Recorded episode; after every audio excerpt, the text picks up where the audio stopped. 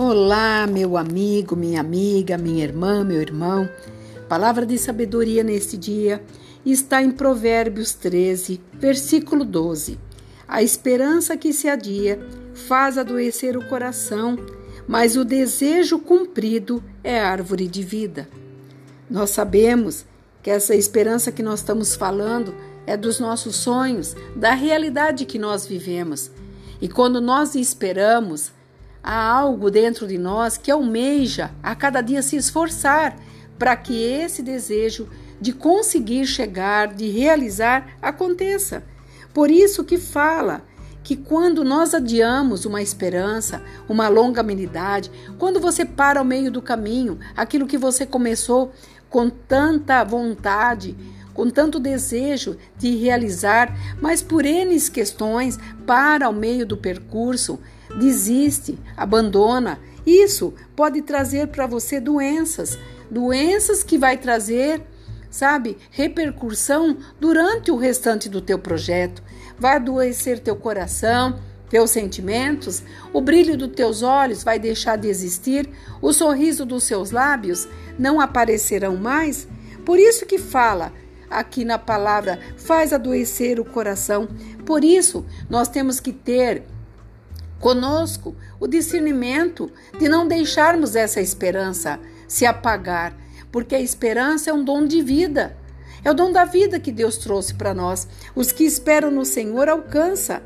E quando nós não conseguimos ter essa esperança, nós ficamos enfermos. E eu não estou de falando de uma enfermidade somente do corpo, física. Eu estou falando da enfermidade de dentro para fora. Por isso que o desejo cumprido é a árvore da vida. A esperança que se adia, que se prolonga excessivamente e que demora a se cumprir, pode causar decepção e com isso depressão ao corpo e ao espírito. E a concretização da esperança, desse ânimo, é como a árvore que promove frutos, nos traz sombra, frescor, alegria. Quando você olha um campo verde, uma mata bonita, quando você olha as montanhas, a tua alma refrigera. É como se dentro de você entrasse uma paz, e dentro dessa paz é esperança novamente de que todas as coisas vão se acertar, vão chegar aos seus devidos lugares. Por isso, Deus, nesse momento, está falando conosco. Eu quero trazer, eu quero promover em você um vigor físico e mental.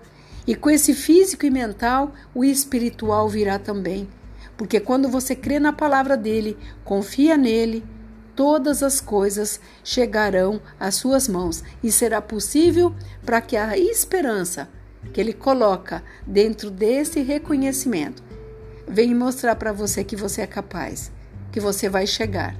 E toda honra e toda glória a ele porque é Ele que nos ensina e não quer que o nosso coração se adoeça. Aqui é a pastora Marina da Igreja Apostólica Remanescente de Cristo. Eu espero que você possa fazer essa reflexão, mudar muitas atitudes, determinações e que a esperança continue viva e eficaz dentro de você. Que você tenha um dia abençoado. Shalom.